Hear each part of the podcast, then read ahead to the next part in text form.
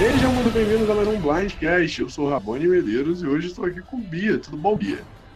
Oi, gente, tudo bem? Muito feliz de estar de volta. Oi, Rabone, boa noite. Muito animada para comentar esse episódio. Boa noite para quem é de noite, bom dia para quem é de dia, né?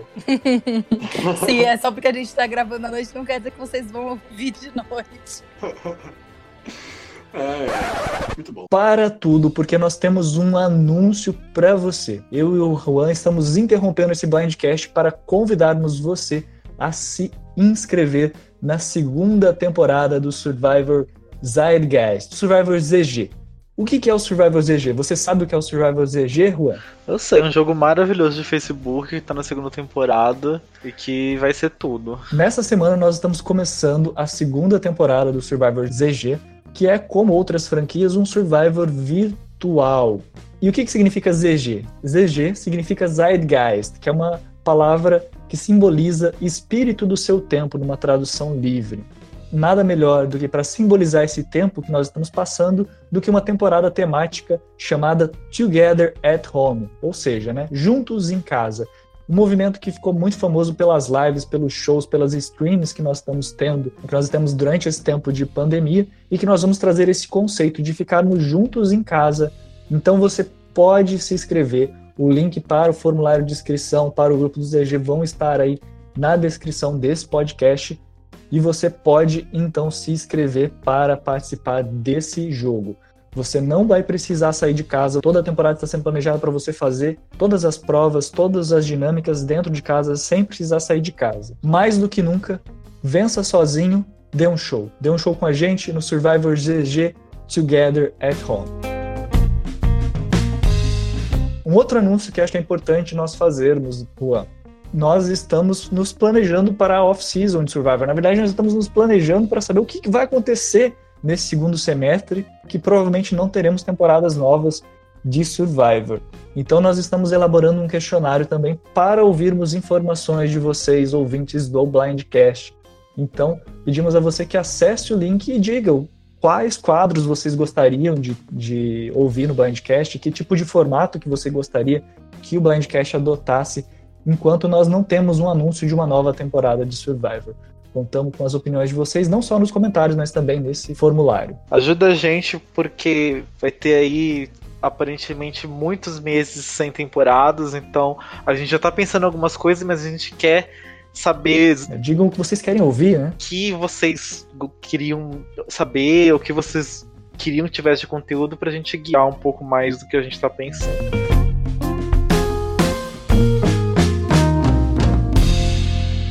Veio aqui pra comentar o 12 episódio de Survivor, eu vou começar, né? Lembrando que a gente tá vindo do futuro, como sempre. E só que dessa vez num futuro um pouco mais próximo. A gente só assistiu o episódio 13 a mais. A Bia, no caso, não assistiu, então melhor ainda. Não, estou às cegas. Vai ser bom Está que eu não vou poder dar spoiler nem sem querer. Eu vi o episódio 13, o episódio duplo. Eu sei mais duas pessoas que saem, mas ó, fingi que não sei. E vou comentar aqui tudo que eu vi no episódio 12, beleza? Combinado. Combinadinho, né? Pra, pra você não precisar nem combinar, que vai ser natural, né? Sim. Gente, só antes de começar, eu queria agradecer todo mundo que veio prestar força pra gente da, da, dessa maratona que a gente tá fazendo para gravar e também quem veio perguntar é, por que, que a gente não tava postando. Foi muito legal ouvir os pedidos de vocês. Às vezes tem gente que assiste que a gente que ouve, né? Que a gente nem sabia e foi bem importante para nossa motivação, principalmente para mim. Pedir desculpa por ter ficado um tempo sem aparecer, que eu tive uns problemas técnicos e também uns problemas pessoais, mas que eu adoro fazer isso aqui, estar tá aqui com vocês. E muito obrigada de verdade pelos feedbacks, porque fazem a gente ter muita, muita energia para gravar. E é isso. Só um recadinho para agradecer o pessoal que mandou mensagens. Uhum. É isso aí, gente. A força que vocês estão dando pra gente é muito importante pra gente mesmo. A gente tá muito feliz com o feedback que a gente teve. Assim, feedback, entre aspas, negativo que a gente teve de vocês, de tipo, ah, vocês não estão gravando por quê e tudo mais. E isso nos motivou a gravar. Não, não tô dizendo que o feedback foi negativo, tá? Tô falando não, só... é, é... Você entendeu qual foi o ponto? tipo assim, saber que vocês sentiram falta do programa foi também uma motivação muito grande pra gente querer voltar a gravar. Exatamente. E superar, tipo, as adversidades que a gente tava tendo pra para que a gente não gravasse. Exatamente. Então foi muito bom pra gente, cara. A gente agradece muito todo mundo que veio no PVT, seja no PVT nosso, ou até gente que mandou mensagem no, no direct lá do, do Instagram do Blindcast. Eu cheguei a ver uma mensagem ou outra. Juro que não tive muita, muita cabeça para responder, mas é, fiquei feliz de ver aquela mensagem. Então, desculpa se eu não respondi no momento. Acho que a Bia até chegou a responder depois, mas no momento eu não tava com cabeça para aquilo. Mas, gente, muito obrigado. Vocês são muito importantes. A gente ainda. Nós não somos tão blogueirinhos como gostaríamos. A gente não sabe mexer nas redes sociais com tanto assim. é, rapidez. E, e- mas a gente vai aprendendo. A gente foi melhorando a edição, foi melhorando o conteúdo para vocês. E a gente vai chegar lá também nessa parte das redes sociais. E, e- e vai sempre melhorando. A gente vai fazendo juntos aos poucos. Vai ficar tudo perfeito. É isso aí. Como eu sempre di- disse, né? Essa frase é até antiga. O Blindcast é, é um podcast para falar sobre survival. Só que a gente não foca em, tipo assim, a gente tá falando aqui, a gente quer falar com vocês, entendeu? A gente quer falar junto com vocês, quer discutir survival junto com vocês. E o Blindcast nasceu nessa necessidade, né? Sim. Mas, partindo pro Inclusive, episódio. ah, amigo, Fala, deixa eu até fazer, fazer, Fala, um, jabá, fazer um jabazinho. manda esse, episódio, esse episódio vai sair antes de quarta? Provavelmente. Então, se você ouviu o episódio antes de quarta e for assistir o episódio ao vivo, depois do episódio vai ter live. A gente fez isso nos primeiros três ou quatro episódios da temporada. Depois, por causa da pandemia, eu fiquei sem os meus companheiros de live e a gente não conseguiu gravar mais. E eu tava. Não queria gravar sozinha, mas eu, como eu não estou morando sozinha, vou ter gente para gravar live comigo. Então, se vocês é, não seguem a página do Blindcast ainda no Facebook, vai lá curtir, porque depois do episódio ao vivo a gente vai fazer uma live pra comentar um pouquinho, pra não ficar com essa expectativa até sair o podcast, que às vezes demora alguns dias pra sair. Vocês já comentam com a gente lá, já deixam perguntas, e aí também a gente pode responder algumas perguntas no podcast durante a semana. É isso, basicamente, meu jabazinho. É, eu, eu não vou assistir essa live da Bia porque eu não assisto o episódio ao vivo. Mas quando a Bia fazia live lá no início, eu sempre pegava pra ver depois. E o vídeo fica lá, gente. Fica lá na página do Facebook. Então, pra quem, que nem eu, não vê o episódio ao vivo e quiser ver a live depois, eu sei que não é tão mais legal, tão legal ver a live depois que ela é gravada, né? Sob demanda, né? On demand. Mas também é muito legal a, a, a Bia comentando quais episódios, longa reação quais episódios, isso é muito bom. E eu fazia quando a Bia tava fazendo lá no início da temporada. Bom, se vocês gostarem, vocês avisam que a gente pretende continuar isso aí na próxima temporada. Foi uma- um projeto que eu gostei de fazer. A gente está ainda aprendendo as mecânicas da parte eletrônica, de mandar o convite para todo mundo. Mas eu acho que está sendo legal e eu gostaria de ver o feedback de vocês. Bom, mas já Sim. falamos muito, então começamos o episódio ainda. Vamos lá. O nome desse episódio foi Friendly Fry. Foi, desculpa. Friendly Fire. É quase um trava-língua pra mim. Não sei falar inglês direito. Mas fogo amigo, Friendly né? Fire. Arrasou. É, é, é fogo amigo, né? Foi falado Isso. pelo Jeremy Collins. É, Não lembro exatamente qual foi o momento que ele falou isso, mas lembro é, dele ter falado no episódio, se eu não me engano, foi no CT. Não E- lembro também, amigo. Aconteceu o seguinte: oito confessionários pro Tony, né, que tá tomando todo o airtime dessa temporada. Cinco confessionários pro Ben e pro Rob. A gente teve né, o primeiro episódio da história de Survivor que Rob não teve um confessionário. Ah, foi o último que eu comentei, não lembro qual foi o número. Ah, é? Eu- ele, ele... Foi o primeiro episódio da história que o Rob estava no jogo como participante e não teve um confessionário. Incrível. Foi o episódio da eliminação do, do Adam, se não me engano. Eu adoro o Rabone e o Bonomi porque eles são. Eles sempre sabem umas coisas que, tipo, eles prestaram atenção nos detalhes que eu não, não é jamais. prestar atenção, amiga. É, é olhar as curiosidades do episódio na Wiki. não, não, não conta o segredo, senão o pessoal não precisa te ouvir. Não, eu tenho uma memória muito boa, mas essa- essas coisas, essas curiosidades loucas que a gente traz aqui, a gente, a gente viu na internet, tá, gente? não pode contar como é que o pão é feito. Desculpa. mas dessa vez o Rob teve cinco confessionários, né? Uhum. E- Mas, mas foram bons confessionários, né? Não, não, me, É. não me incomodou, não. Ah, não sei, eu achei meio desnecessário, até porque ele nem ganhou a prova. Enfim, a gente vai discutir isso lá na frente. Tá. Quatro confessionários pra Kim, Nick e Sarah. Três confessionários pra Jeremy, Michelle e Dani. Dois pra Tyson, Pavati e Ethan, os três da Ed. Um confessionário pra Denise, pra Sophie, pro Adam, pro Wendell, pro Yu, pra Amber e pra Natalie. Gente, a Denise, ela foi a maior chacota da edição dessa temporada, né? A única pessoa que, por nada que ela faça, parece digno de narrar a história. Jesus amado. Sim. Não, a gente tá chegando no décimo terceiro episódio, né, no caso. O próximo episódio é o décimo terceiro. Esse foi o décimo segundo. E a Denise teve 15 confessionários da temporada inteira. Isso dá quase um confessionário por episódio. E teve o que ela foi super destaque, que ela teve quatro, sabe? Sim, não, isso é muito estranho e ela, ela é um personagem que tem a acrescentar. Na temporada dela, ela foi bastante fan favorite. É uma vitória, uma vitória que não é muito contestada pelos fãs. Então eu acho surpreendente essa edição. Talvez Sim. tenha algum motivo que a gente não saiba. Não, talvez seja porque, assim, sinceramente, minha opinião é que pro nível de gameplay dessa temporada, a Denise não seja o um top dog, sabe? Sim, Pro nível de gameplay dessa temporada, não tô falando que a Denise é uma má jogadora, mas com essas pessoas em volta, ela se torna uma má jogadora, sabe? sim, concordo, amigo. É. Outro exemplo de edição ruim mesmo é o da Kim, que teve quatro confessionários nesse episódio, chegando a 18. Ou seja, tava muito perto ali da Denise, ainda tava com a mesma quantidade de confessionários que a Denise antes desse episódio. Engraçado, porque eu não tinha reparado tanto nisso. Eu achei que a Kim, por mesmo que ela tenha tido menos confessionário, eu achei que ela teve uma narrativa, sabe? Eu acho que a gente Teve. entendeu a É história problema- dela bem.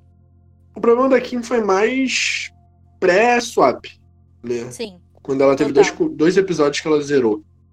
O Que ela, da ela Denise. ficou no bórum o tempo inteiro, não Sim, tinha mais muita coisa pra ela tinha. acrescentar. E a tribo dela nem ia pro CT também. Uhum. Entende? Então. E já a Denise não, ela, tá- ela teve dois zeros agora na Merge. Então o problema da Denise é mais agora. Então a gente se incomoda mais. Sim, total. Porque, tipo, no final do jogo a- faz muito mais diferença saber o que cada um exatamente tá pensando, né? Sim. E só pra fechar os números aqui, né, da galera que ainda tá no jogo, a- o Nick com os quatro desse episódio vai a 20 confessionários. A Michelle com os três desse episódio vai a 23. O Ben com os cinco desse episódio vai a 26. O Jeremy com três desse episódio vai a 28. A Sarah com os quatro desse episódio vai a 29. E o Tony com os oito desse episódio vai a 49. Ele só. Engraçado que a segunda pessoa que tem mais confessionários da temporada é o Adam, né? Tem 36.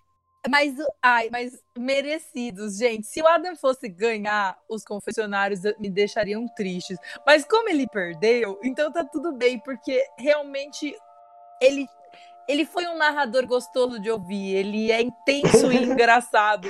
Desde que ele perca, ele pode participar e ganhar bastante confessionário. É, tá, ok, ok. Eu gostei, eu gostei do Adam nessa temporada, sim, concordo. Só não acho que precisava ser tanto assim, sabe? Ao ponto de Sim. deixar ele em segundo na frente de, de tanta gente, sabe? Não, não É. tinha essa necessidade, mas ok, concordo. Nos 30 ali, tipo, sei lá, 27 tava bom, entendeu? Dava pra cortar uns confessionários do, do Adam aí. É, só outra curiosidade, né? Só pra gente fechar esse assunto sobre confessionários, é... esse foi o episódio que teve mais confessionários dessa temporada, tirando, obviamente, o primeiro episódio que teve 64, que foi um episódio duplo, né? Esse episódio teve 52 confessionários, pra você ver. É gritante. Nossa, caramba. Porque teve muito da Ed também, né? Aqueles confessionários curtinhos. É, é verdade, né? Porque foi muito gostoso até o jeito que eles montaram a narrativa da Ed. Parecia que eles estavam quase conversando entre si, né? É, não, sim. E, tipo, você tinha muitos pontos de. É porque, quando, como muita gente ganhava aquela prova e também muita gente perdia aquela prova, é, ficou uma narrativa coletiva, sabe? Tipo, você precisava ouvir a opinião de todo mundo, sabe? Sim. Então, por isso que acabou tendo muita, muito confessionário pra Ed. Foi um total de. ah, 15, 16, 17, 18, 19, 20 confessionários só pra Ed.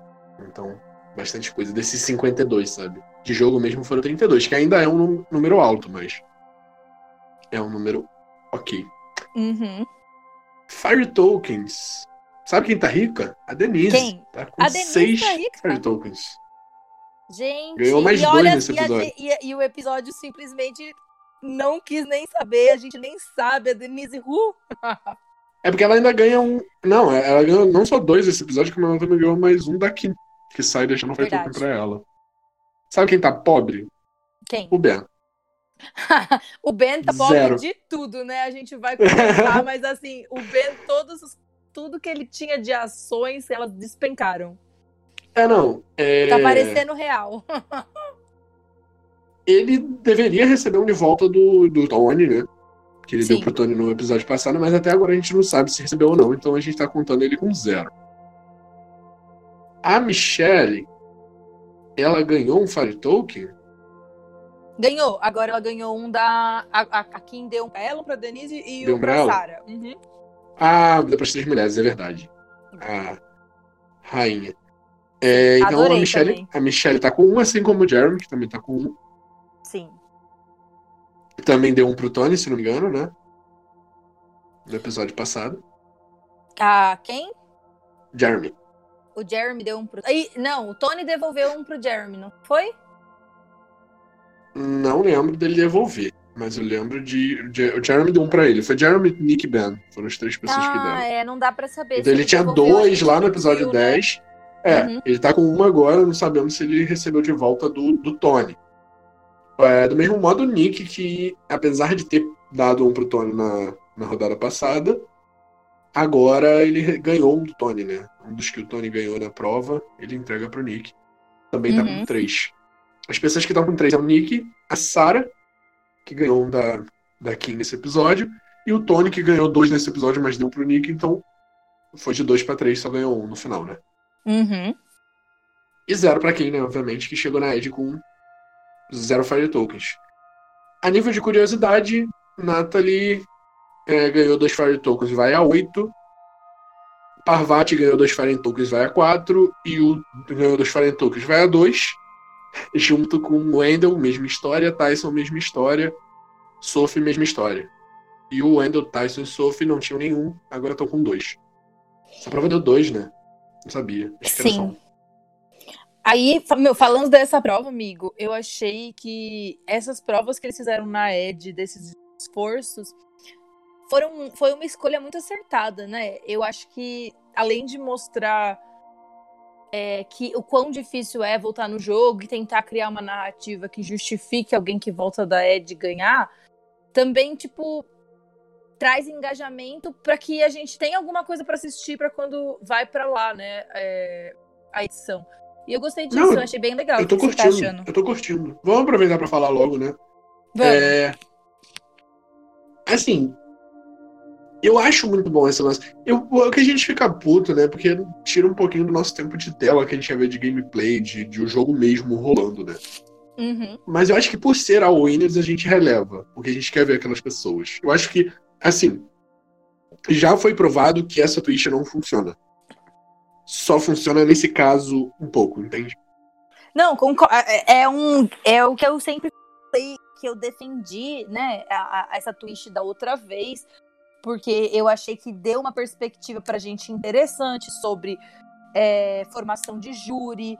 Eu achei que deu uma perspectiva interessante sobre já que é a temporada 39, eu acho ok a gente ver outros ângulos de como que as pessoas são afetadas pelo jogo. Então é um desenvolvimento de personagem muito legal. Então eu sempre defendi, mas de fato eu acho que a 39 foi só para testar o formato, para que eles tivessem a liberdade de fazer isso na 40, para a gente ver esses jogadores por 39 dias. E tá sendo muito bom. E aí eles pegam essas premissas e falam assim: ah, vamos fazer uma prova de, de tremendo esforço. E eles têm um personagem lá, que nem o Ethan, para dizer pra gente: eu não quero fazer esforço. E mesmo assim a gente achar ele adorável, porque esse personagem tem um sentido, uma razão, a gente conhece a história dele. E, tipo, isso dá- agrega, tipo, valor demais ao nosso camarote aqui. o nosso camarote, muito bom, né? A já fiz, se chamou camarote. Não, não É, é, é a área VIP, as nossas estrelas estão não lá. é tão VIP assim, né? Digamos, né? É a Xepa, é tipo um VIP É a Xepa, dá mais pra Xepa. Mas é, é- é, tipo, eu, eu também eu con- concordo totalmente com você. Tipo, eu acho que essa twist só tá dando certo porque são essas pessoas que estão ali.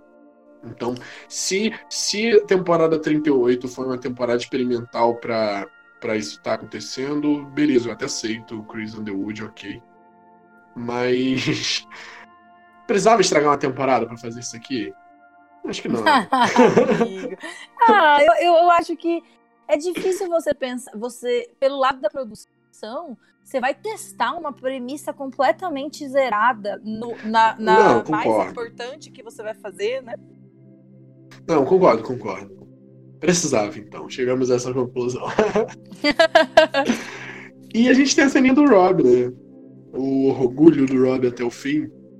E eu senti muito. Assim, foi um momento que eu senti, ok, legal, bonitinho e tudo mais, mas é aquele momento que mostrou que o Rob tá cada vez mais velho e orgulhoso. Nossa, eu achei. Isso foi que você falou. É, tem, é, é quase como se ele tivesse uma percepção dele, como se ele ainda tivesse 20 anos. Sim. E ele achando que vai conseguir correr mais que as outras pessoas porque ele é o mais forte. E ele não é o mais forte nem de longe. Sim. Tadinho, né? Tá ficando velho, Rob. Tem que, tem que deu pra ele já, cara. Ele já fez o nome dele. Vai, vai descansar. Por que, que o Jeff foi, foi pedir tanto pra, pra o Rob voltar nessa temporada? Cara, a gente tava vendo que não ia dar certo. Não ia dar certo nem por gameplay, nem por. A gente até torcia pra dar certo, mas não, não torci pra dar certo, porque assim, o jeito que o Rob jogou nessa temporada foi muito ruim, sabe? Não queria ver esse jogo se executando. Mas. É, assim, a gente. A gente não consegue gostar do Rob nessa temporada justamente porque já deu para ele. Seu momento já deu, Rob. Vai, vai assistir Survival no sofá agora. Tadinho? Sim. Mas, Mas em aí... compensação, o outro lado da moeda é a Natalie, né? Que conseguiu, Exatamente. tipo você é, criar uma narrativa para ela, mesmo tendo sido a primeira eliminada. Ela não, não é mostrada sendo arrogante, ela não fica falando do que ela. Ah, o quão boa ela é. Ela vai lá e faz o trabalho. O que ela tem que fazer, ela faz, e ela ainda faz, tipo, sem reclamar, com bom humor, com carisma. Ela, eu acho que ela tá arrasando. Eu acho que ela saiu fortalecida, mesmo tendo sido a primeira eliminada. Os fãs continuam, tipo, achando que ela é maravilhosa, o que eu concordo.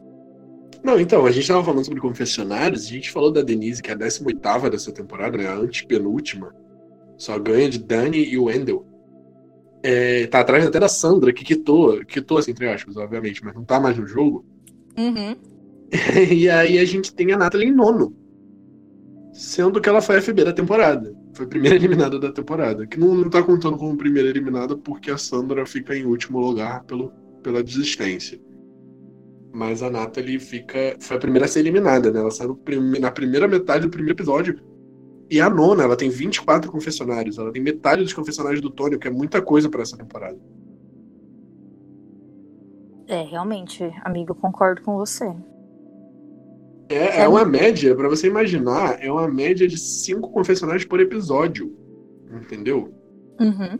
É Não, é, é, é, por isso que a gente, tipo, do tempo todo achou que ela era uma possibilidade para voltar.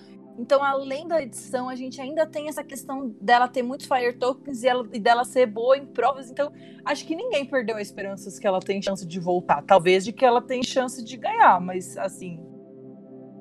De voltar, é. eu acho que ela tem muita chance. Também acho, também acho. Ainda mais porque ela tá com muito Fire Tokens, né? É absurdo. É absurdo mesmo. E a gente teve o lance do Toby do Rob, né? A gente entrou um pouco no, no lance da, do orgulho dele que a gente já falou, mas tem o Adam. Ai, gente, o que, que foi aquela musicazinha de comédia quando ele tava falando a parte dele? E ele sendo. Eu me identifiquei demais, porque eu teria sido aquela chacota que ele foi naquele. Tadinho. Tadinho. Eu, eu estaria bem próximo, confesso. Não, não tenho porte atrás, estava conversando agora com os amigos aqui. Eu assisto The Challenge. Eu falo, uhum. pô, se eu fosse uma prova do The Challenge, eu perderia muito fácil, porque qualquer pessoa ali é melhor que eu. em Survival seria algo muito semelhante, só que um pouquinho menos pior. O Jay é considerado fraco no The Challenge, tá jogando The Challenge, ele é considerado fraco, o Jay de Millennium vs Gen X. Uhum. Então você imagina o, o, nível que é o programa, sabe? Eu, inclusive, quero assistir para assistir o Jay. eu quero, eu tô, eu tô curiosa. Pensando em começar a assistir essa temporada de The Challenge. Tá boa, tá boa. Recomendo, inclusive, gente. Amigo? É... Ah, desculpa, oi, achei, oi. Achei, achei, achei, que a gente tinha caído, mas não caiu. Não, estamos aqui. E aí? Aí mais alguma coisa sobre o Adam? Não. Não, tá tranquilo? Adam Então- já teve o airtime dele da produção, a gente não precisa dar mais biscoito pra ele. Então a gente fecha, né? Como, como a gente já falou, né? Dois Fire Tokens pra Nathalie, Sofli, Yu, Tyson e Parvati. O resto das pessoas que eu não, não cheguei a falar antes tem zero Fire Tokens, que são Adam, Rob, Ethan, Dani e Amber, que são as cinco pessoas que perderam essa prova, e a Kim, que chegou na Edge agora, né? No caso, no final desse episódio. Antes Mas- gente passar. ah, desculpa, amigo. Pode Antes falar. da gente passar pro, pro acampamento, só queria dar um biscoitinho pra Sophie, que foi incrível. Ela não é conhecida por ser, tipo, super beast mode das provas e ser a, a mais atlética, apesar dela ter vencido a prova contra o Ozzy na final, um dos maiores jogadores atléticos que já passaram Mas por foi uma prova de puzzle, né? É, foi uma prova que ela teve ali uma questão mental, mas eh, ela não é conhecida por esse aspecto e ela é boa nisso também. Eu achei muito legal ver mostrando que ela e a, e a Nathalie ficaram pau a pau e que, tipo, ficaram na frente de todos os meninos. Pois é, eu vou, eu vou aproveitar esse link falando da Sophie, né? Que eu também elogio muito, se eu não me engano, ela ficou até em segundo na prova, foi terceiro, mas Sim. foi bem posicionada. Aham. Ficou na frente do Tyson, que era, como a própria Parvati diz, era um atleta de resistência. Então, né? é, arrasou. E a gente tem a repercussão da eliminação dela, né? Porque não sei se a gente lembra, mas ela acabou de chegar na Edge. E Sara e Tony naquela briguinha. E que foi quase uma briga de casal, né, Sara e Tony ali. As- não, foi bom demais. A gente do céu foi perfeito, porque foi tipo assim. Tá bom, não vou brigar. É, Como, como é que é? Como é que é que os casais fazem? É, não- não- eu nem quero, eu não quero dizer nada. É, mas também não vou falar não sei o quê. É. É, é, muito perfeito. bom. E, e- e eu achei que, tipo, mostrarem a relação. Lembra quando, tipo, lá no começo da temporada, tipo, mostra eles construindo o laço, mostra eles falando de novo do Cops Are Us. Então, tipo, realmente eles, eles venderam pra gente o quão próximo esses personagens são. E por que que eles têm a liberdade de falar desse jeito um com o outro? E, tipo, quando a gente vê Survivor vê, vê personagens novos, você fala, meu Deus, você não pode falar assim com seu aliado, você tá maluco. Você vai gritar com a pessoa, você vai achar que ela vai votar com você. Mas nesse caso, não é a mesma coisa. Esse- os retornantes, eles são amigos de verdade da vida, e isso faz diferença. Saber usar isso no jogo é muito importante, e eu gostei demais. Eu não acho que ela se posicionou errado. Foi bom ela, ela falar tudo que ela tinha que falar, pra depois eles conseguirem se acertar e não ficarem brigando na parte que importava. Não, achei ótimo, sinceramente. O jeito do Tony ainda continua sendo muito engraçado. Porque nessa temporada a gente tá vendo o Tony real, né? Parece que realmente essas brigas que ele tem com a Sarah, ele não tá jogando, ele tá sendo é, verdadeiro, sabe? Por mais que é o Tony, mas a gente sente o Tony Sim, sendo não, mas verdadeiro. ele tá mesmo. Dá pra ver, a gente sente que essa relação dos dois é bem verdadeira. Então, é, é muito engraçado. O Tony, o Tony realmente fica pilhado. E apesar dele estar fazendo um jogo bem parecido com o de Kagayan, ele parece que tá mais. sei lá. Ele parece que tá mais inteligente agora. E inteligente que eu falo porque ele tá com inteligência social bem maior, sabe?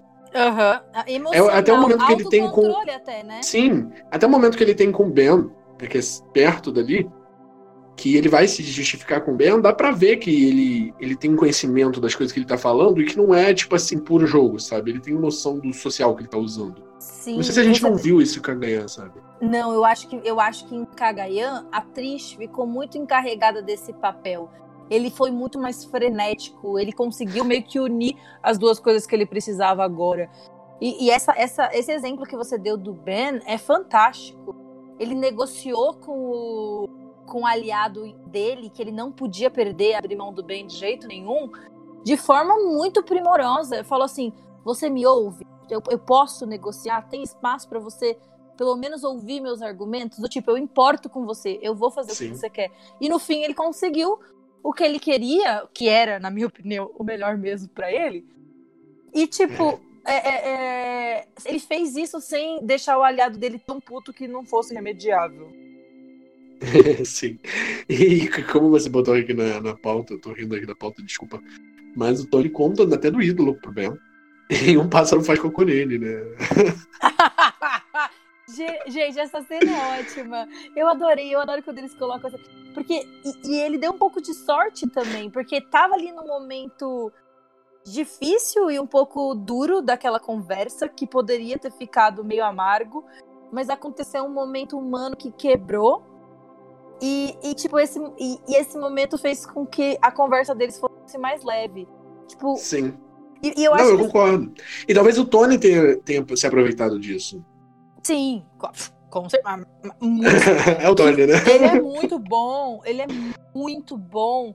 Tipo, ah, nossa, tá sendo uma delícia assistir. Eu, eu, eu não sei. Eu gosto dele, sempre gostei, e eu tô achando que o amadurecimento dele é bom de ver. É o oposto do que a gente viu do Russell, né? O Russell não aprendeu com os, com os erros dele quando ele Pois é. voltou. Mesmo ele sendo um jogador incrível, ele não conseguiu se evoluir. E o Tony conseguiu. Não, até um ponto que eu queria colocar enquanto eu tava vendo o episódio, porque a premissa dessa temporada, na nossa cabeça, pode parecer muito boa, porque é o quê? Pessoas que já ganharam jogando de novo. Uhum. Então a gente pensa, caraca, se eles já ganharam, então são os melhores, né? É. São os melhores gameplays que pode colocar aqui. Mas é o que eu tava pensando, cara, às vezes a gente aprende mais com a derrota do que com a vitória. Sabe? Sim. Quando a gente ganha, a gente fala, ah, beleza, ganhei. O que eu tenho que fazer? A mesma coisa de novo. Total. A maioria vai pensar assim, certo? Tipo, por mais que você tente mudar uma coisa ou outra, você fala, tem mais coisas positivas aqui do que negativas, então eu vou tentar repetir algo próximo disso. Sim. Mas quando você perde, você fala, cara, alguma cagada eu fiz, e você começa a ver onde você errou, não onde você acertou. Amiga, eu devo ser então uma jogadora perfeita agora, porque eu perdi muito já. Então, eu também, já tamo aprendi. junto. eu, já, eu já aprendi bastante. Eu não, mas eu, eu tô falando por conta própria. Quando, quando você joga de novo, você não, você não consegue ver onde você errou, e Sim, você fala, aquele erro você não comete de novo, você busca outro erro pra cometer. total. Mas aquele dali você não, não comete de novo. Eu me identifico bastante com o Tony como personagem. É, é, pela impulsividade, pela agressividade, né? O jeito dele se posicionar.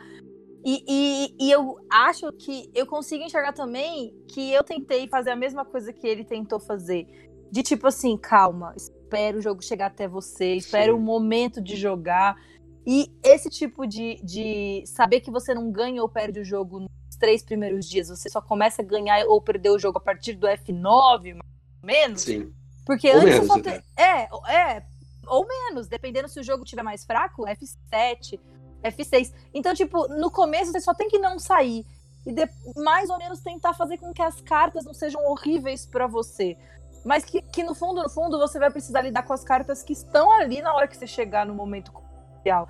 Então, a maleabilidade e, e, e você, tipo, não atrair tanto alvo pra você pode ser mais importante do que o controle do jogo em si. E eu tô feliz de, tipo, se o Tony for Sim. o nosso winner, vai ser um winner muito merecido, né?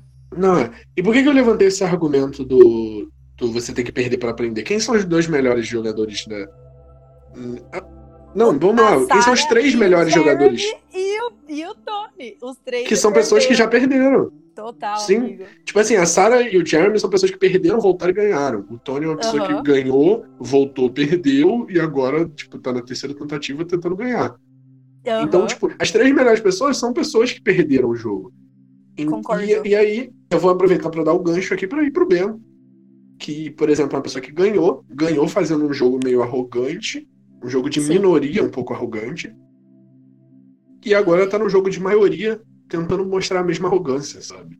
Não, e o, Ben, ele conseguiu errar de to assim, todas as oportunidades que ele teve de falhar, ele aproveitou elas. Porque ele não conseguiu sim, é, é, criar maioria em nenhum lugar que ele teve. Ele não conseguiu ter controle em nenhum lugar. Ele não conseguiu, tipo. Ele tentou, É, ele tentou. tentou bastante.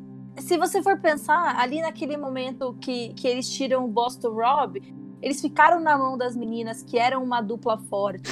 É, era pior pro Adam, ele ainda estava na frente do Adam, mas as meninas tinham uma vantagem, elas poderiam ter usado o ídolo ali. Então, ele, ele, ele não tomou, ele não conseguia nunca estar um passo na frente, prever, ele não tem essa inteligência estratégica, ele realmente não foi um jogador estratégico na temporada dele. Não, E, e ele, tipo, realmente tá mostrando que o que a gente pensava dele era verdade. Ele joga Sim. Eu vou defender até um pouco aqui o Ben. O Ben, ele sabe começar o jogo. Ele sabe montar estratégia para começar o jogo. Mas ele se perdeu nessa temporada mais ou menos no mesmo momento que ele se perdeu em, em HHH. Não vou falar o nome dessa temporada que é muito grande. pra que a gente vai se colocar por isso? Né, amigo? Já É. acabou? Ele se Compensa- perdeu na mesma época, mas a diferença é que em HHH ele era uma- um, um contender. Então ele Sim. foi pra minoria e foi sobrevivendo e foi se tornando cada vez mais, contender. Nessa temporada não é um contender. Então o que, é que aconteceu? As pessoas falaram: ah, beleza, o Ben é número, fica aqui. Não, e o, o- pelo menos, assim, como um contraponto, eu acho que ele foi um personagem interessante. Ele teve um pouco de alívio cômico, ele teve narra- narrativas interessantes. Até ele carregando o, o Tony no colo no episódio foi bem legal. Eu achei que, que ele. O carisma dele apareceu um pouco mais agora, que deu pra odiar ele menos, já que a gente percebeu rapidamente Sim. que ele não tinha chance de ganhar. Foi um alívio, deu pra gente aproveitar ele como personagem. Mas e o lance dele com o Jeremy? Ah, amigo, assim, eu acho que ele, é um, ele é um jogador ruim. Ele é um jogador ruim, ele tá jogando mal. Mas eu não acho que isso é ruim. Isso pra gente até que é bom, a gente não vai ter um jogador ruim ganhando. Ele, isso é claramente uma falta de percepção de jury management. Ele Nossa, não entende. Não só jury management, ele pode precisar do Jeremy lá na frente. é, Como voto. Quem, quem dá certeza que ele vai conseguir eliminar o Jeremy? Você não tem certeza que você vai eliminar ninguém, sabe? Não, Até essa o Tony postura faz isso. que ele teve é completamente. É, é a pior postura que você pode ter em Survivor. A não ser É, que você tá. É basear seu jogo no do Russell Hand, sabe? É, você pode ter uma situação específica que isso faça sentido, tipo assim, você precisa fazer com que alguém se sinta muito fraco para que essa pessoa queime um ídolo, um ídolo. Pode ser. Não, não tô dizendo que jamais funcionaria, mas é que ele obviamente não está fazendo isso com uma função estratégica. Ele só tá cansado, de saco cheio e não quer perder o tempo e tá putinho e, meu, não dá pra você ficar putinho por 2 milhões de dólares. É, ela. Não tem condição. Então, Numa não ilha dá que você vai passar 24 horas com aquela pessoa, sabe? É, Não- Em compensação, em- é, ao contrário do Ben, eu vou ter que vir aqui elogiar o Nick pra, pra alegria do Bonome. eu tenho que elogiar, porque ele tá jogando muito bem. Ele, ele, ele ficou na minoria em alguns momentos, mas ele nunca foi 100% Boron da minoria. Quando ele foi Boron e o nome dele rodou, eu achei que ele se comportou de forma muito boa, do mesmo jeito que a Kim fez, ele conseguiu não chamar atenção pra ele. Ele comeu pelas beiradas, ele não se esperou. E assim, ele tem uma leitura de jogo que eu fiquei muito. é, Eu gostei de ver como ele narrou o confessionário que ele teve ho- hoje, falando que o momento do jogo era o momento de escolher o F3, quem era o F3 que ele podia ganhar, de quem que ele não podia ganhar. E a gente ainda vê o Tony dizendo que confia 100% nele em um momento ali do episódio. Sim. E ele já tava tramando com o Tony. Então, é, é, é, o Nick teve bastante é, é, sagacidade, ele teve timing, ele escolheu as pessoas corretas, ele leu o jogo correto. Ele falhou, escorregou, errou por um pouquinho, que eu acho que talvez nem tenha sido culpa dele, porque o que fez o plano dele todo dar errado foi contar pro Ben. Então, tipo, isso aí deu merda. Mas talvez nem tenha sido 100% culpa dele, porque a gente vê que quando o Ben tá na conversa, todas as outras pessoas estão lá também, né? Então pode ser que a própria Michelle ou que foi a Kim, não dá pra ter certeza que foi o próprio Nick que cometeu esse erro, né? Não, é, assim, o Nick. A gente vai comentar um pouquinho mais sobre essa, essa discussão do, do Tony com o Nick no pós-prova, mas Nick tava no lugar errado na hora errada e deu azar e tudo mais. Mas com relação ao jogo do Nick, você falou que, tipo assim, o jogo tá muito bom. Eu acho que tá muito bom pra posição que ele está. Eu acho que tanto o Nick quanto a Michelle, Uhum. a Michelle um pouco mais low, low profile, mas eles estão fazendo um jogo bom pra posição que eles estão, com as cartas que eles têm. Justamente o que você falou, é, é- é muito importante Mas, mas, que você receba cartas boas. Mas sabe por que, que eu, eu não concordo 100% com você? Porque eu acho que o jogo que o Nick tá fazendo possibilitaria ele vencer se ele chegasse na final. Ele precisa do júri estar com um pouquinho de raiva das outras pessoas. Mas eu acho que ia ser muito difícil Não, foi o jogo que ele fez em- com. Foi o jogo que ele fez em David vs Goliath, né? Sim. Não, exatamente. O foi o Nick- jogo que ele fez O em- Nick nunca foi o, o melhor jogador, o maior contender de David vs Goliath. Ele só teve certeza de que os maiores contenders saíssem antes da final. Total. Não, e, e assim, e ele até levou, ele levou um contender forte, né? Tipo assim, o, o, o, Mike White, ele era uma opção, né? Sim. De vitória. E, Mas era só odiado. que, só, não, ele, ele nem chegava a ser odiado. Eu acho que a Pelo questão júri, do sim. dinheiro, do dinheiro dele fez muita Ah. diferença, sabe? Porque ele tinha um Sim. jogo bom, então eu acho que ele soube ler direitinho ali. Agora, eu não quero ofender os fãs da Michelle, porque, tipo, tem uma coisa que eu não quero fazer é ofender fã da Michelle. Mas é- ela ganhou. O jogo dela não é ruim, eu concordo com, com o merecimento dela quando ela jogou.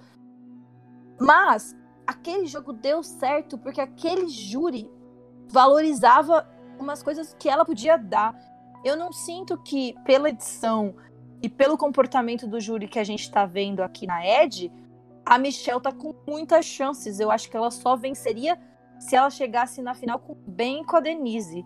Que, tipo, me parece um pouco improvável nessa, nesse momento aqui do jogo. É. Você vê É. outro caminho pra ela? É, ta- talvez não, talvez não. É que você já sabe o que aconteceu no 13, vai saber. você tá no futuro, não é justo. Eu vou pular esse assunto, vamos lá. Tony e, e os Spy Nests dele, né? Uma nova versão do, do Spy Check.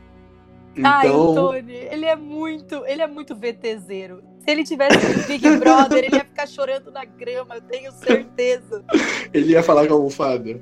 Ele ia falar com a almofada, ele ia pôr os filhos na almofada, ele ia ser VTZero demais. É, Tony muito BTZero.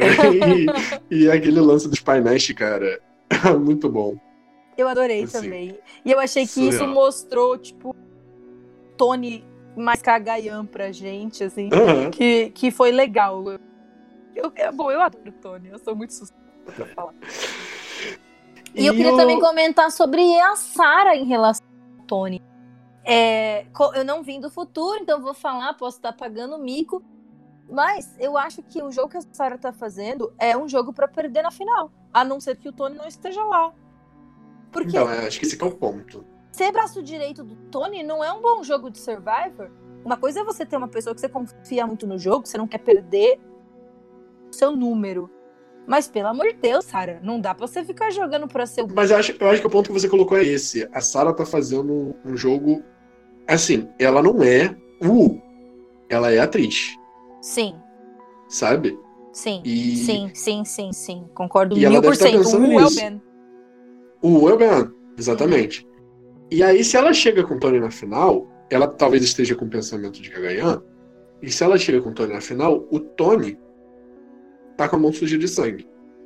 Ela não. Hum. Ai, amigo, não vai colar. Ele tem Mas cara- assim, não, mas, ok, ele- essa temporada é diferente, mas e se ela tira o Tony antes da final? Quem ganha? Tá, se ela tirar o, o Tony antes da final e não. E o Jeremy também não tiver lá, ela ganha.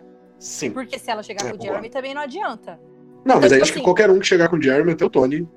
Beleza, Perde só que, só que, tipo, o Tony. Por isso, por isso que eu tô incomodada com o jogo da Sarah. Porque o Tony cortou o braço direito da Sarah e, e fez ela continuar tendo que depender dele. Depender dele, inclusive, mais ainda. E o que, que a Sarah tá fazendo con- e, é, e, e aí a Sarah, tipo, nesse episódio, ela tinha que ter batido o pé, ficado do lado do Ben e ter dito pro Tony: vai ser o Jeremy agora. Porque, tipo, se ela não tira o Jeremy do jogo, como. Porque o que o Tony tá tentando fazer? O Tony tá tentando fazer o Jeremy de Spencer. Pra quando chegar ali naquele momento que alguém vai ganhar a imunidade no F4, todo mundo tem que tirar o Spencer. É então é isso que é, é o que ele tá tentando E fazer. fora que ainda tem Fire Make Challenge, né? Tipo, tem mais Exatamente. Então, possibilidades ainda. Não, é F3, não é F2, né? Cagarinha. Então, a Sarah, é, é, ela não pode fazer sempre, toda rodada, o que é melhor pros dois. Às vezes ela tem que ser egoísta e nesse, nesse momento eu senti falta dela ser uma jogadora mais individual e tirar uma pessoa que era importante pro Tony no jogo. Mesmo porque as meninas vão priorizar manter a Sarah antes do Tony. E ela poderia ter conseguido, de alguma forma, flipar ali pras meninas. Porque eu acho que as meninas têm medo de perder pra Sarah, mas não tanto assim. Acho que ela teria como dar uma rebolada ali com a Kim. Mas ela não, ela abriu mão e deixou o Tony criar a estratégia toda. E isso realmente me frustrou no jogo dela. Sim, concordo com você, apesar de ainda achar que a Sarah tem o segundo melhor jogo nessa temporada. Porque eu acho que assim, o Jeremy venceria de qualquer um na final, Mas não acho que ele tenha jogo pra chegar na final. Então não, não vou considerar o jogo do Jeremy melhor que o da Sarah. É, não, Mas- também não. Também não, con- não considero, não, amigo. Eu Apesar acho... dele ser a pessoa mais provável a vencer se chegar na final, ele não é o melhor jogo. Mas, Porque- é, mas é justamente porque o Júlio adora um underdog. E ele é tipo uma pessoa que é forte e é carismática. E é considerado como inteligente, mas ao mesmo tempo ficou por baixo. Então, Então tipo, é a ele teve trajetória perfeita. Exatamente. Ele tá. E o, e o Tony não é bobo nem nada, sabe disso, deixou ele lá como um alvo de para as pessoas quererem mirar. Só a gente fechar antes da gente ir pra prova, Ah. e a cena do Ben achando o ídolo Ai, gente, que chacota. tentando esconder? Tem duas opções ali. Você podia, ele podia ter enfiado o buraco, percebido que o ídolo tava ali e não pegado naquela hora e voltado pra. Né? Tipo. Sim. E o Tony não enfiar a mão de novo na mesma árvore Não. menino já tinha acabado de enfiar. Vai Ou ele tinha que ter pego e falado. ai, que. Ai, gente. Eu adoro. Mas é que Enfim. tudo- Se, se fosse um personagem que eu tô levando a sério, talvez eu não gostasse, mas como foi o Ben, eu achei ótimo. Enfim, já- fizemos muito bem de chacota nesse episódio. Já tá Sim. 44 minutos de podcast, não tem mais pra que falar mal do Ben. Mas mesmo Só porque eu deixar 20, esse momento 20 aqui. minutos aviso, jabá, que eu fiquei falando sobre isso, não tinha nada a ver, desculpa, gente, eu tava com saudades. É, e a gente vai pra prova de imunidade. Essa prova se chama When It Rains, It Pours, que eu acho que é quando chove suja, né? Quando, não, quando, so, quando chove, é, Fica pobre? Não, não, não. uh-uh. É, Purs é que tipo. É tipo assim, como se, como se fosse quando chove cai tempestade. É como se fosse isso. Tipo, quando chove cai cântaros. É uma coisa desse jeito. É que eu, eu tava confundindo com por de pobre, De que é com pobre. dois O's, né? É, when it rains e purs. É tipo uma coisa assim. Que fala, É. que pronuncia a diferença. Arrasou. Essa é a oitava vez. Não, eu gosto, eu gosto, realmente. Essa é a oitava vez que essa prova acontece. A primeira, como o próprio Jeff já disse, foi em África. A segunda em All Stars, Micronesia, Heroes vs Villains, One World, Millennium vs Gen X, David vs Goliath. Gente, É. vocês não têm noção, na pauta tá tudo com, com abreviações. E ele lembrou, foi lembrando todos os nomes, assim, sem errar. Eu achei. Não, porque eu tô acostumado com essas abreviações né? também. Eu também faço a pauta assim. Eu amo E- essa prova, gente. E só pra lembrar, né? Ela teve uma, uma diferença, né? Que ao invés de eles terem que estar só equilibrando o braço, eles também estavam em cima de um, um negócio, tipo, pra se equilibrar. Uhum. É, e Então, essa prova eu gosto porque é uma prova que marcou Survivor de uma Sim. forma muito legal. Porque lá, para quem não lembra, lá em Micronesia, é, a Parvati venceu essa prova num episódio que ela conven- convenceu o- aquele menino que eu não lembro o nome a desistir, né? A dar, deixar ela ganhar.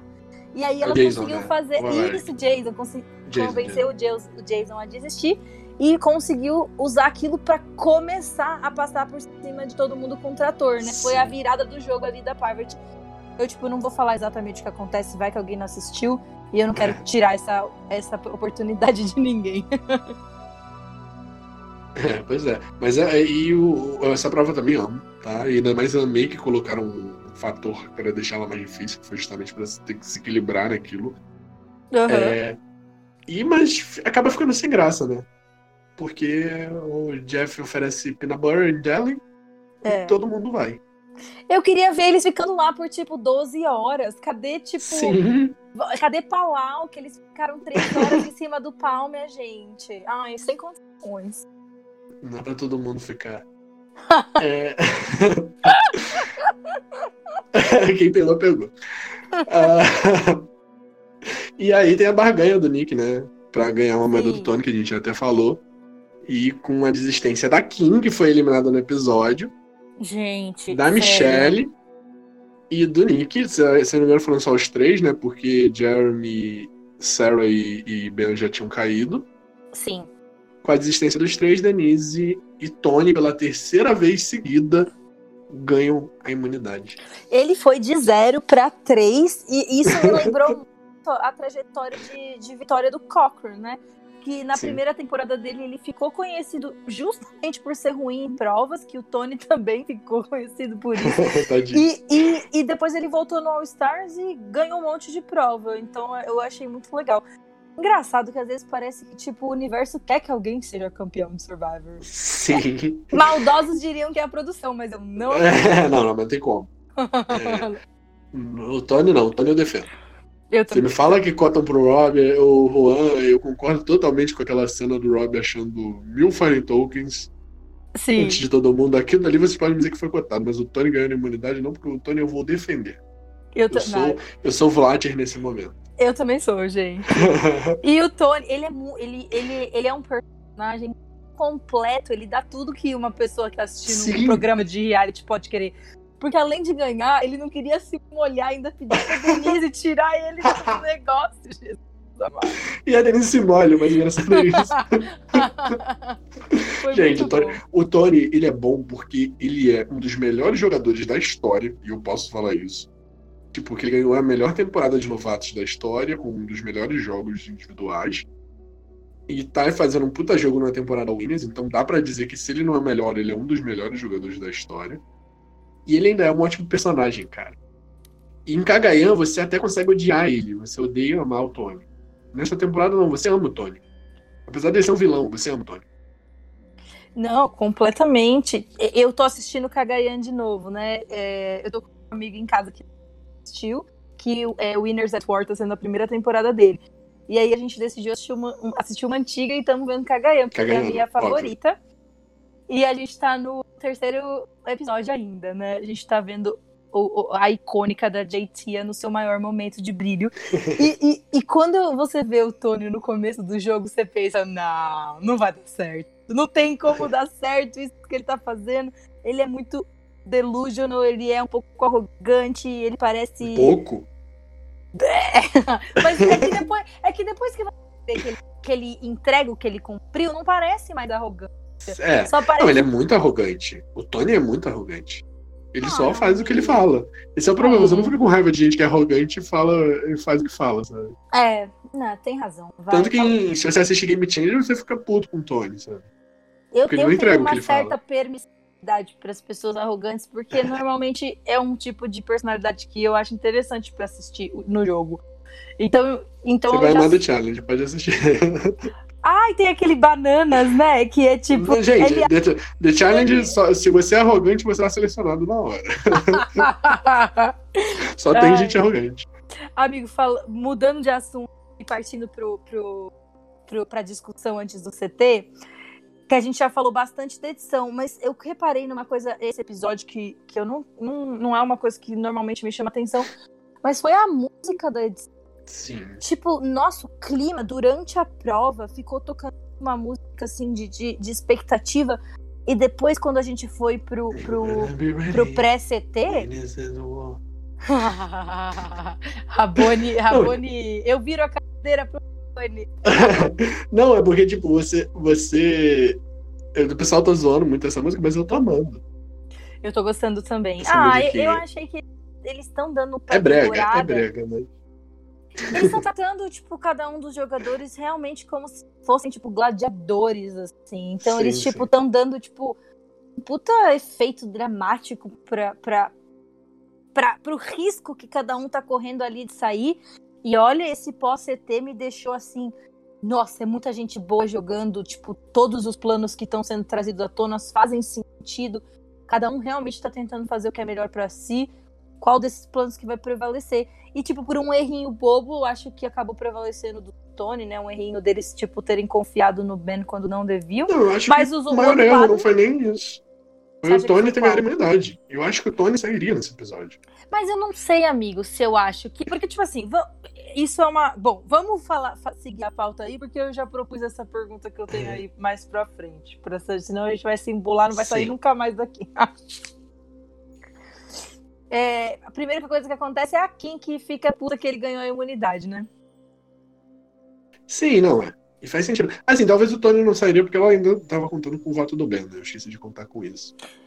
É, não, Uhum. então, é isso que eu tô dizendo pra você. É tipo assim, por que, que eu acho que ele ganhar imunidade não foi o grande problema desse desse plano. Na minha opinião, o grande problema desse plano foi o Beck, tipo, a pessoa que ia substituir o Tony como a pessoa que deveria ser eliminada, não ser a Sarah. Por mais que o Jeremy seja uma ameaça maior no júri, faz muito mais sentido você eliminar a ameaça do Jeremy, tornando ele um zero à esquerda, tipo, mostrando pro júri durante, tipo, as respostas pro, pro, pro Jeff no CT e tudo mais, que o Jeremy tá de mãos atadas, que ele teve que sair do CT porque ele já não tinha mais nada para fazer, sabe?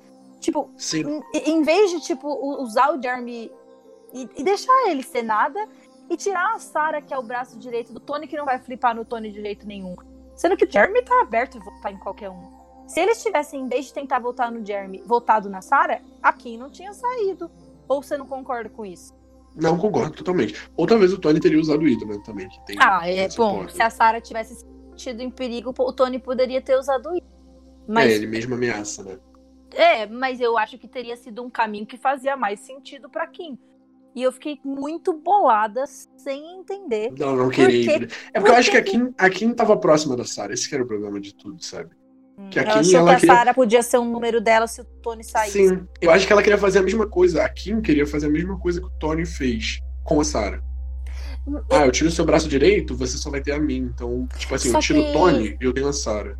Só que a Kim leu, leu errado o jogo. Porque ela não não, leu, leu. Ela não precisa de alguém para ser escudo dela. Ela não tá é, sendo relevante nessa temporada a ponto de estarem com medo de ir pra final com ela. Mas esse é o problema, sabe?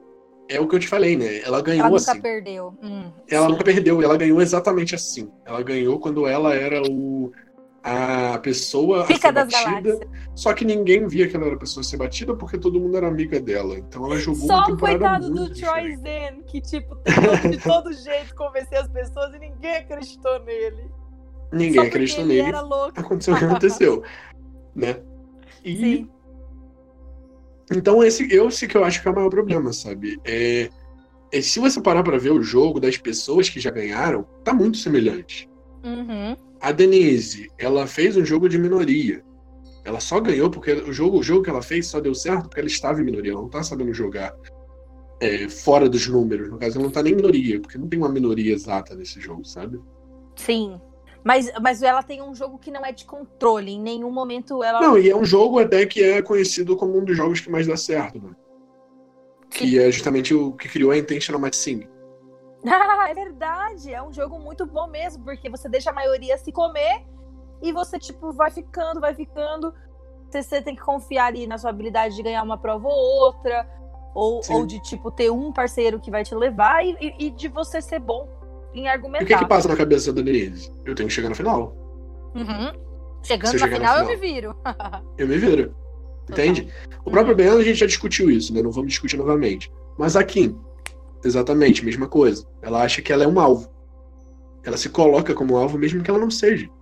Sim. E, e outras pessoas a gente vai, vai pra mesma narrativa. Talvez o Jeremy, a Sarah e o Tony tenham mais noção por já terem perdido, como eu falei. Mas o próprio Nick, já, a gente já comentou, tá fazendo o mesem jogo. Então, a Michelle também. A Michelle também. Então, uhum. ela, ela meio que tá pensando assim, ah, eu tenho que dar um jeito de sobreviver, as long as it meet. Eu até vi uhum. gente comparando o jogo da Michelle com o da, com o da Sandra. Inclusive, aqui, né, a Michelle ficou ali com medo de perder o Jeremy, né? Tipo, um braço direito que ela tinha. E, tipo, você acha que faria. Eu não acho de jeito nenhum que faz sentido pra Michelle salvar o Jeremy nesse momento. Assim, a Michelle não tem nenhum número. Pra Michelle tirar o Jeremy no F5, no F4, se ela tem plano de fazer isso, eu acho uma boa jogada. Sim, do mesmo é. jeito que eu acho que o Sarah tá fazendo é bom. Eu não acho. O problema pra Michelle é que tem muito alvo pra ela tirar. É. E ela não, tá querendo então, tirar nenhum deles. Isso, amigo. Total. Por mais que ela tenha um número no Jeremy, ela não tem um número tanto assim, porque o Jeremy, tipo, ele tá jogando para ganhar. Ele pode até, assim, ser muito leal aos números dele, como ele foi e usou um ídolo do Steven na, na temporada que ele venceu. Mas ele não vai. A Michelle, tipo, se ela atrapalhar ele, ele vai tiver que fazer para ganhar. Então, não gostei de como a Michelle se funcionou. Achei bizarro ela dar o, o negócio da moeda para ele.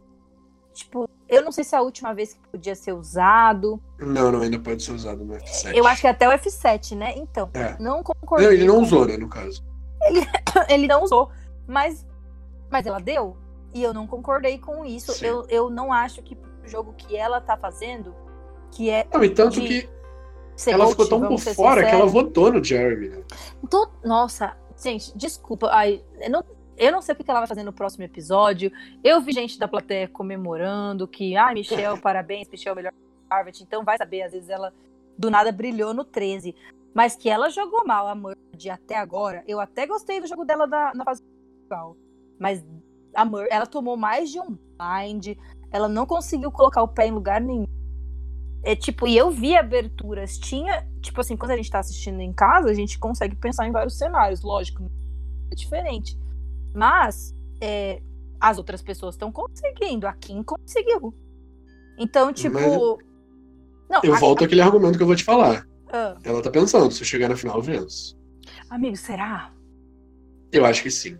Eu Hum. acho que, tipo assim, assim, provavelmente ela pensa, ela, ela deve ter que ela diz que ela precisa, ela precisa mostrar que ela é uma jogadora melhor, sabe? Hum. Ela entendeu isso, até porque no- nos casos de Ben e Michelle, foram vitórias muito contestadas pelo público. Então, Sim. alguma coisa eles aprenderam, não foi aquela coisa tipo, eu tenho que fazer igual, tem que fazer alguma coisa diferente. E ela tá tentando fazer essas coisas diferentes. Só que talvez na cabeça dela esteja essa ideia de que, tipo assim, ah, se eu me colocar como underdog e chegar na final, eu venço. E o que não é de tudo errado. Não, não tá tudo errado, isso é verdade. Mas eu acho que, tipo, é, é- é a, a leitura que eu vejo desse júri e das pessoas que estão jogando contra ela, por mais que sejam jogadores agressivos, são jogadores agressivos, porém carismáticos, e, e que o júri não tá puto com eles. Tem que, eu acho que também, amiga, essa, essa premissa do júri ter todo mundo até o primeiro eliminado faz com que seja muito difícil saber o que o júri quer. É, mas não tem um júri, não é? Não, Não é cabeça, é um júri né? tradicional que você, tipo, conhece aquelas. As pessoas elas vão votar por muitos outros fatores que não tem nada a ver só com o jogo que aconteceu ali na hora, Sim. né? Eu Então, concordo, totalmente. é difícil. Mas, mais alguma coisa pra comentar antes da gente pro júri, que a gente já tá com uma hora de Ah, a gente, a gente chegou Antes a da gente ir pro CT, no do, caso. do Nick mentindo pro Tony. Ah, comentou antes e, tipo, é, realmente ele foi muito pego. Eu acho que tudo que você falou lá no início do episódio dele meio que quebra um pouco agora, porque Eu Sim, acho que ele deixou essa morrer, mentira né? dele. É, ele deixou. Ele até criou um momento, mas ele bateu, sabe? Sim, total. O Ben, assim que tipo, o Ben descobre, ele conta pro, pro Tony que, o que, o que É ele maneiro sabe. ele contar a verdade pra Kim, mas como a Kim sai, acaba não sendo tão bom assim. E você vê que, tipo, o, o Tony. Se, se eu tivesse no lugar do Tony e o Ben me conta que o Nick fez isso, o meu instinto seria de não contar pro Nick que eu sei. Deixar o Nick continuar Ah. achando que eu confiava nele. Só que quando o Nick conta. Quando o Tony conta, é, pressiona o Nick, faz com que o Nick conte pra quem? Isso faz com que a Kim se apavore. E aí, tipo, cria uma instabilidade que, tipo, o Tony Que ajuda sabe. o Tony. Isso, porque é o que ele, ele é bom.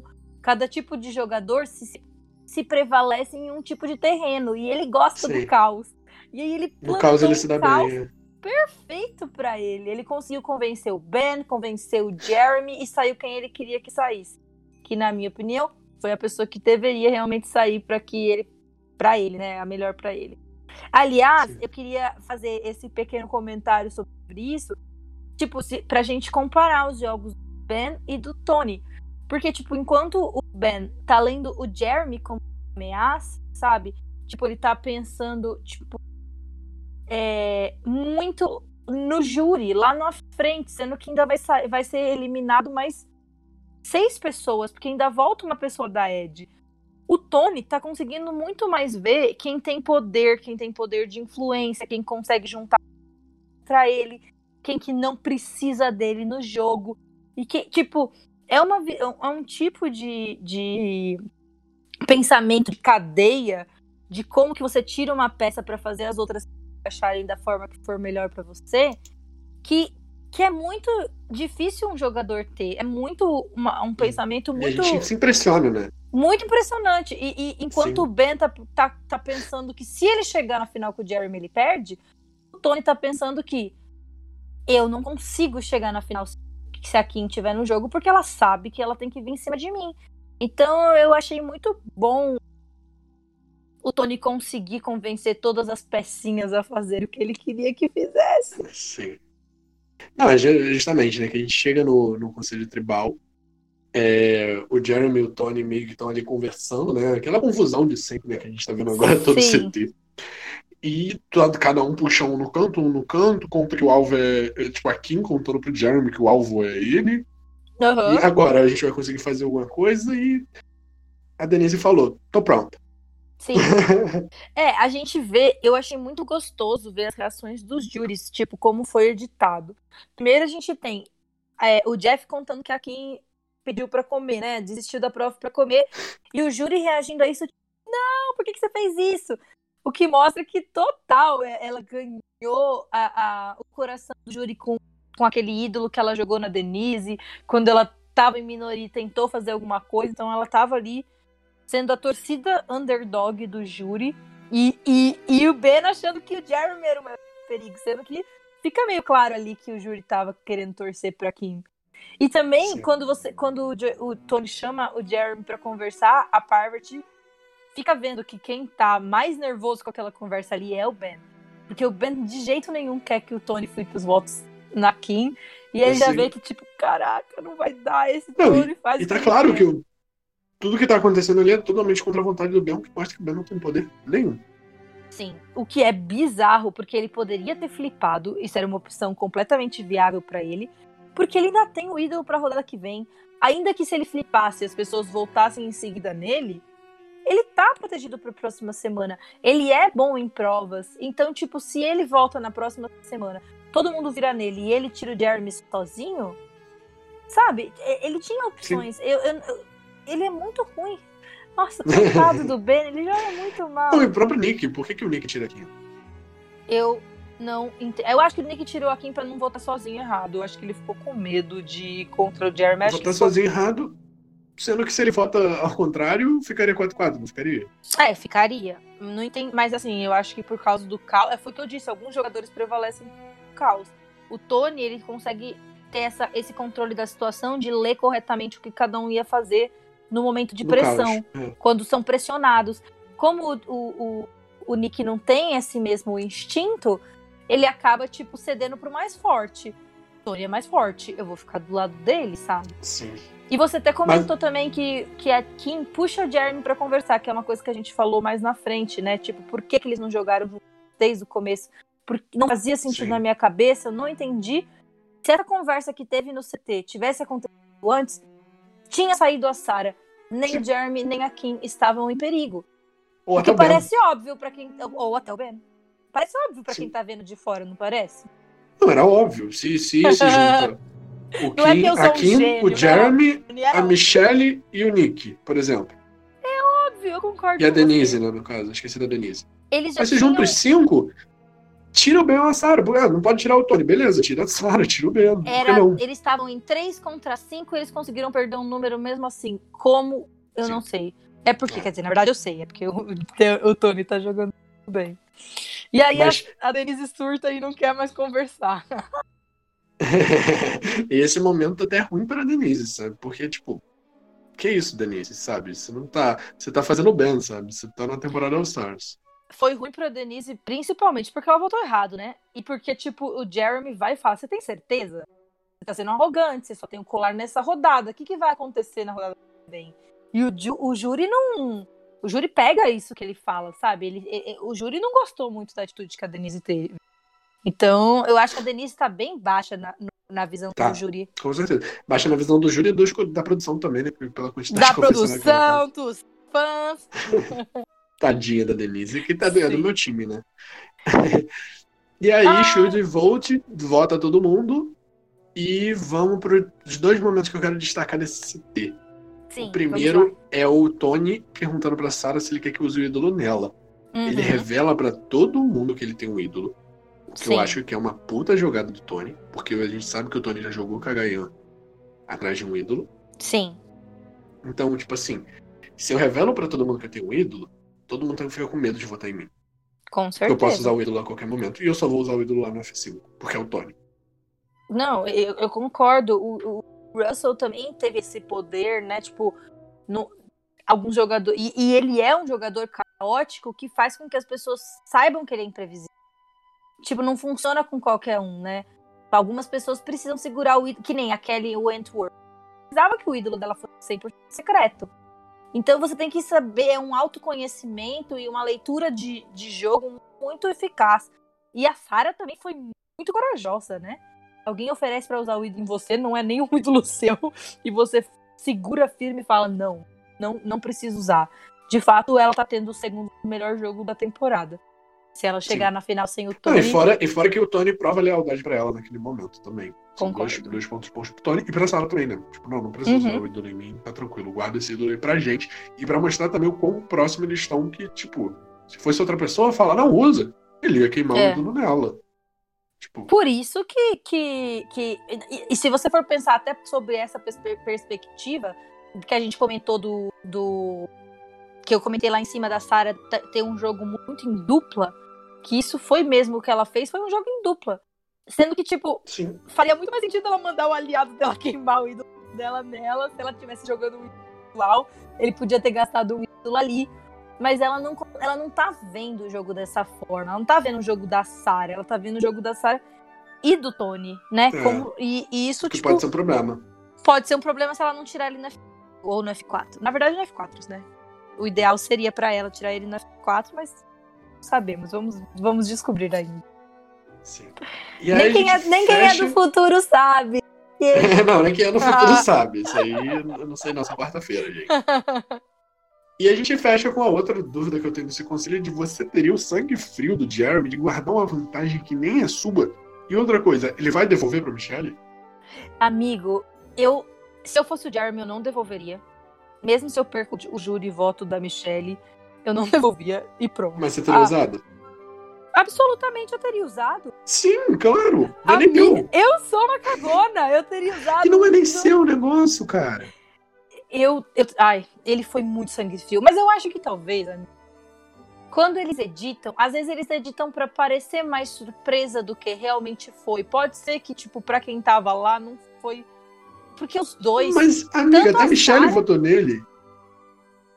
O que foi bizarro, vai. Desculpa, não é, gente. não tem como ser tão imprevisível. Foi imprevisível. Se a Michelle votou nele, é porque ela não sabia pra onde iam os votos. Então foi imprevisível, sim. É, você tem razão. Eu, eu não, é muito confuso. Eu não entendi o que a Michelle fez. Ela tenta salvar ele, aí ela vota nele. Será que ela, tipo, quis votar certo, mas mesmo assim dá uma chance dele se salvar? Ela, ela achou que os números iam virar e ela não queria que soubessem que, que ela tinha votado errado. Sei lá, só sei que ela Não leu o jogo mal e, eu- e quem, outra pessoa que leu o jogo mal também foi o Nick, né? Porque o Nick, tipo, voltou atrás, caiu no blefe do Tony, fez com que o Jeremy, o Tony, o Ben e a Sarah ficassem com uma vantagem e dois ídolos e um quarteto no jogo. É por isso que eu não concordei contigo lá no início, quando você falou que o jogo do Nick tava tão bom. Não, mas até. Mas é que eu tava falando. Mas é que eu tava tipo, seguindo a pauta e naquele momento do jogo, a gente não Ele sabia tava bem, ainda o que é. ia acontecer. Não, então sim, sim, concordo. Tinha sido, tipo, a minha anotação. Sentido do, tipo, na hora que ele dá aquele Sim. depoimento, Ele cria o pensou plano. bem o jogo. Isso, exatamente. Ele pôs um plano em ação que seria o melhor plano pra ele. Só que aí ele mesmo cagou depois. Fez bosta.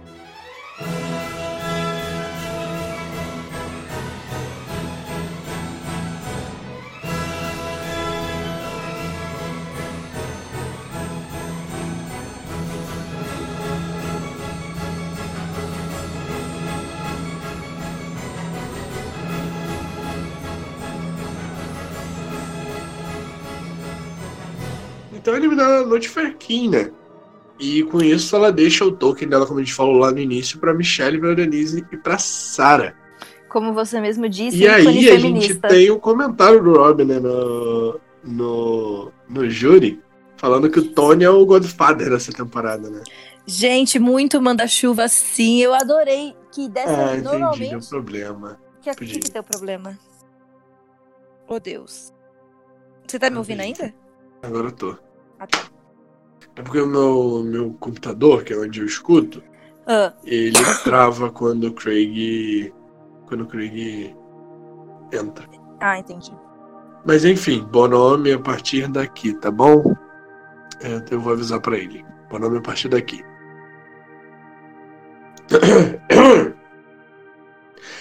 E aí acaba o CT com a saída da Kim, né? Que deixa os tokens dela, como a gente já falou, lá em cima para Michelle, Denise e Sarah.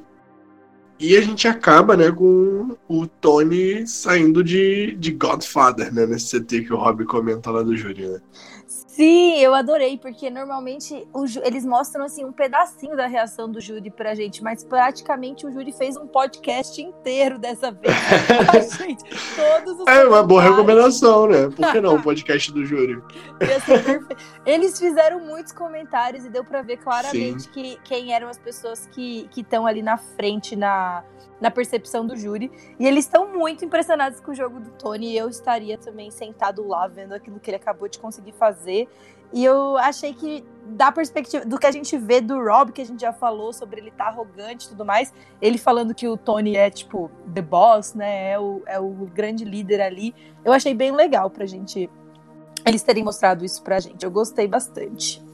É um, é um ponto positivo da Ed, né? Porque geralmente a gente tem os participantes na ponderosa, comendo bem, descansando e tudo mais.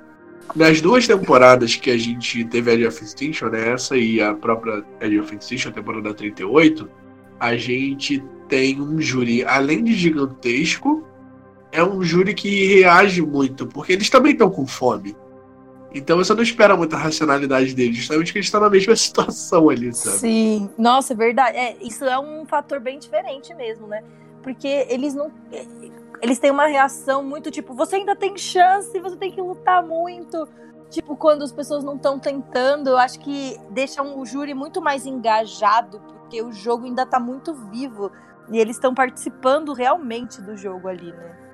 Sim, sim, eles estão sofrendo junto, né? Mas eu tô gostando muito dessa reação do júri também. Porém, quem vai pro júri é a Kim, que era do time oh. Juan que é o segundo a estar fora desta temporada, só ficando na frente da Bia.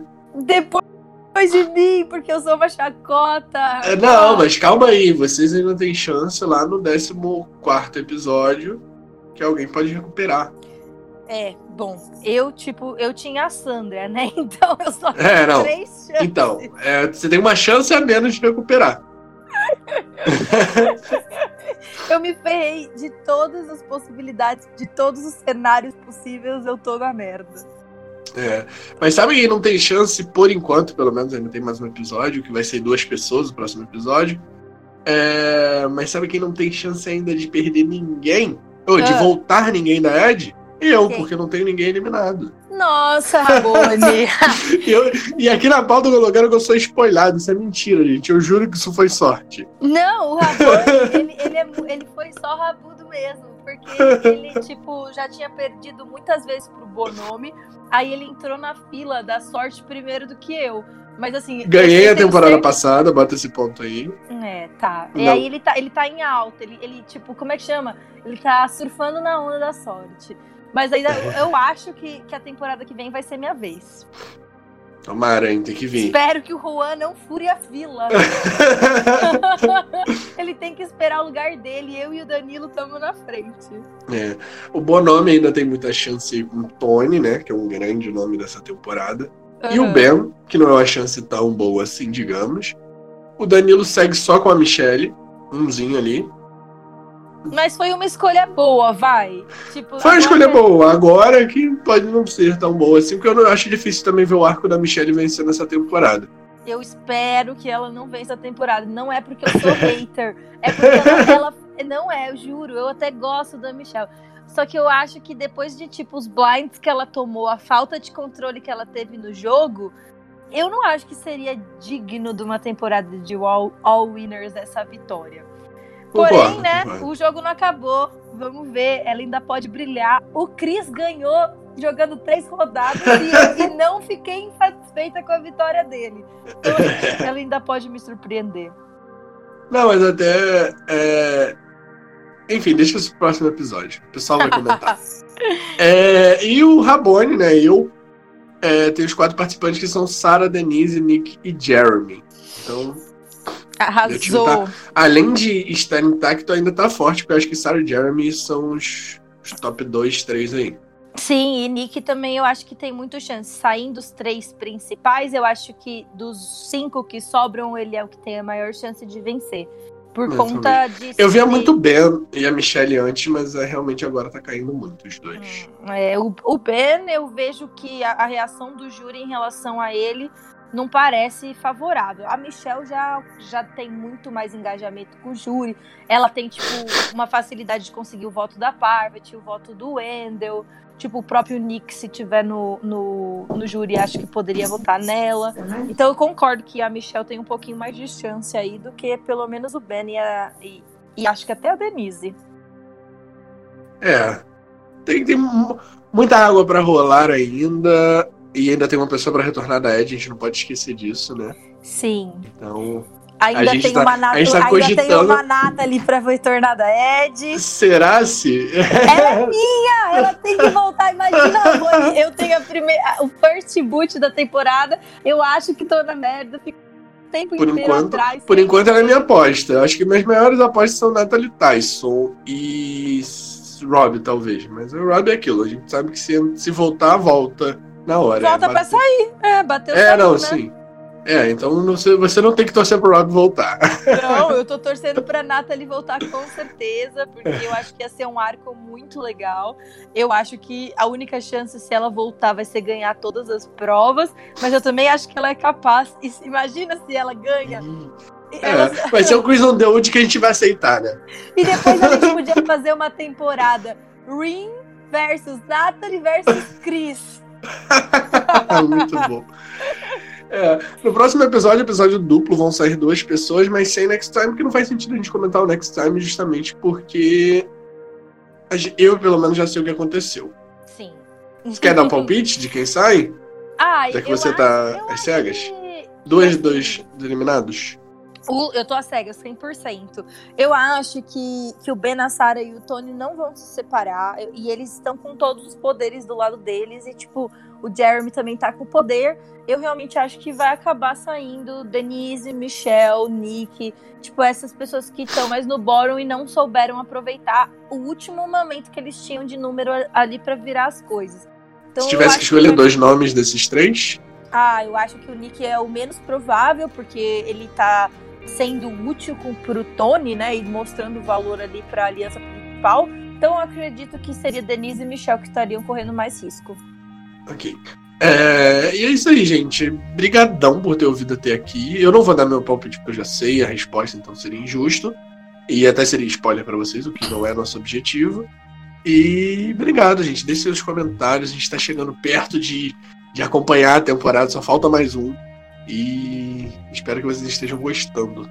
E como eu falei pra vocês no começo, curtam lá a página do Blindcast no Face, curtam também no Instagram, mesmo que a gente não posta muita coisa, a gente vai começar a postar mais, né? Daqui a pouco volta a ser off-season e na off-season o Blindcast brilha mais ainda, que a gente adora fazer dinâmicas, a gente consegue trazer convidados, trazer perguntas, trazer novos tópicos, às vezes até jogos para todo mundo poder participar. Então aí sigam as nossas redes para vocês ficarem é, sabendo de tudo que a gente estiver fazendo. E também porque lá no Facebook pode rolar a live, vai rolar a live, né? Vai rolar a live, como eu falei para vocês mais cedo.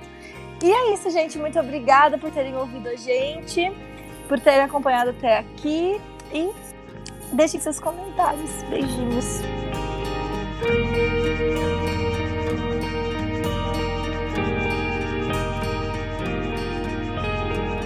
Bye.